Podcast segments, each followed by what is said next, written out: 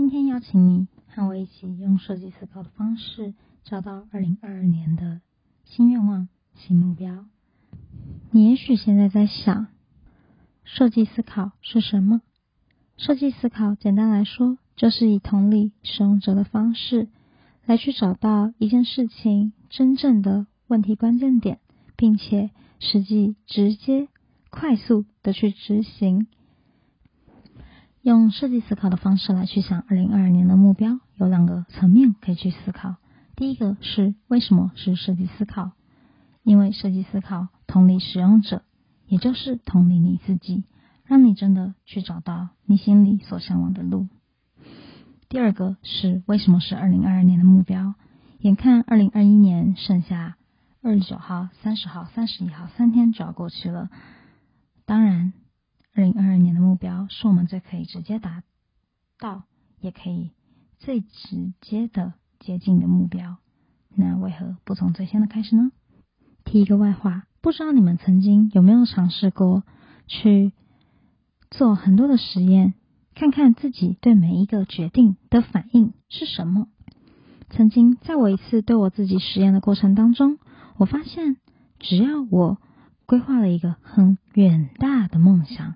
和目标，最后基本上我都会因为疲乏，或者是因为觉得这个目标离我真的是太远了，因此而没有达到这个目标。可能是每天至少要看五十页的书，这样子算是远大的目标，但我没有办法达到，因为我没有办法快速的用这种方式来去规范我自己。后来我发现。我要的目标其实是可以指引我前进的路，例如我要在十年之后、三十年之后成为怎么样的人，而我可以看得到我要前进的门和我现在到门之间的阶梯和距离有多远。在这个过程中，我只要每天做着去累积我自己的事情即可。举例来说。我未来如果想要成为一位老师，我就定我自己的目标为成为一位怎么样？可能是这个专业最懂语言学的，或者是这个领域中班级经营技巧最好的，或者是最吸引孩子们的心的老师。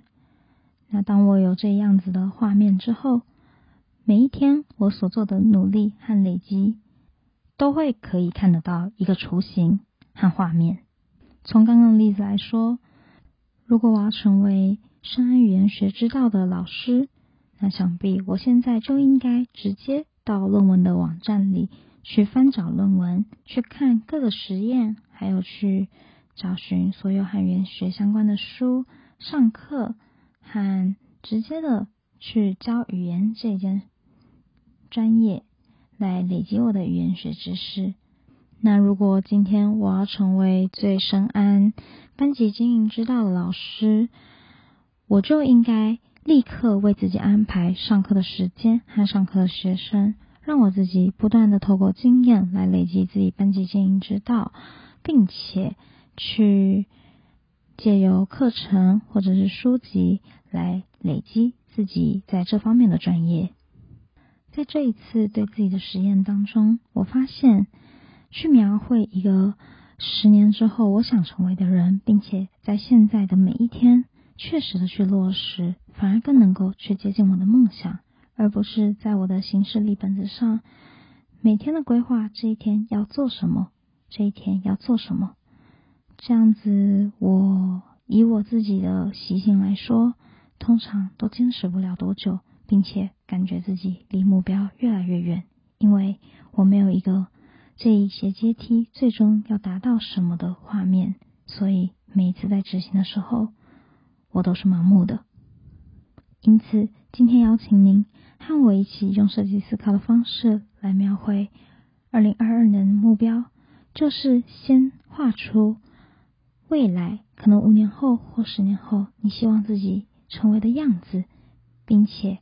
直接的开始落实，这个落实是直接的转换为你的每一个行动、每一个声音、每个抱负，直接迈开那个步伐去做你的实验吧。好了，签到就结束了，接下来进入我们今天的主题吧。要怎么练习呢？刚刚的白纸应该还在你的手边，请你拿出一张笔，在中间画一条线，越上面代表你的印象最深刻，它给你的收获越多；而越下面就代表它可能比较浪费你的时间，或者是让你觉得比较没有收获、比较没有意义。请你将自己的这四年。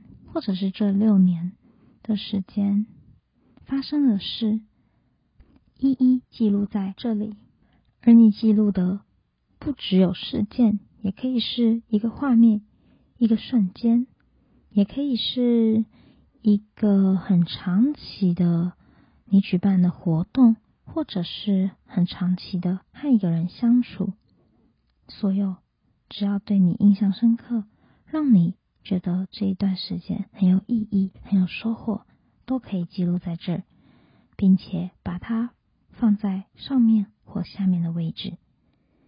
如果你几乎忘记你二零二一年做了什么事情，欢迎你现在拿出你的手机，翻开相册，去看看你拍过什么照，或者是到你的电脑里面看看你的文档、你的工作记录。生活记录里面有什么？经历过什么？把它们统一的放在里面。这个过程相当于是在找你从何而来，你的路在哪？你过去走过的路，找到你的路，过去走过的路，它可以带领你走向。你将前往的方向，请你开始写吧。你可以放一首歌，放一首今年你很常听的歌，让它陪伴你，和你一起回忆完这一年，或者是这四年。另外，也不要想着要把你的这四年所有发生的对你来说重要的事情全部塞在这一张表格里面，因为你的每一天都是非常值得庆祝的一天。你不需要让他们全部都记录下来。现在这个时刻出现在你脑袋里面的，就是最珍贵的，也是最值得被留念的。你不需要觉得自己错过了什么，等他们出现了，你再补上就好了。人生不就是这样吗？现在就等你来画吧。这一集我们也讲够久了，就先结束。等我们下次再来看看这张表，可以带你走向哪一个前方。我们下次再见喽。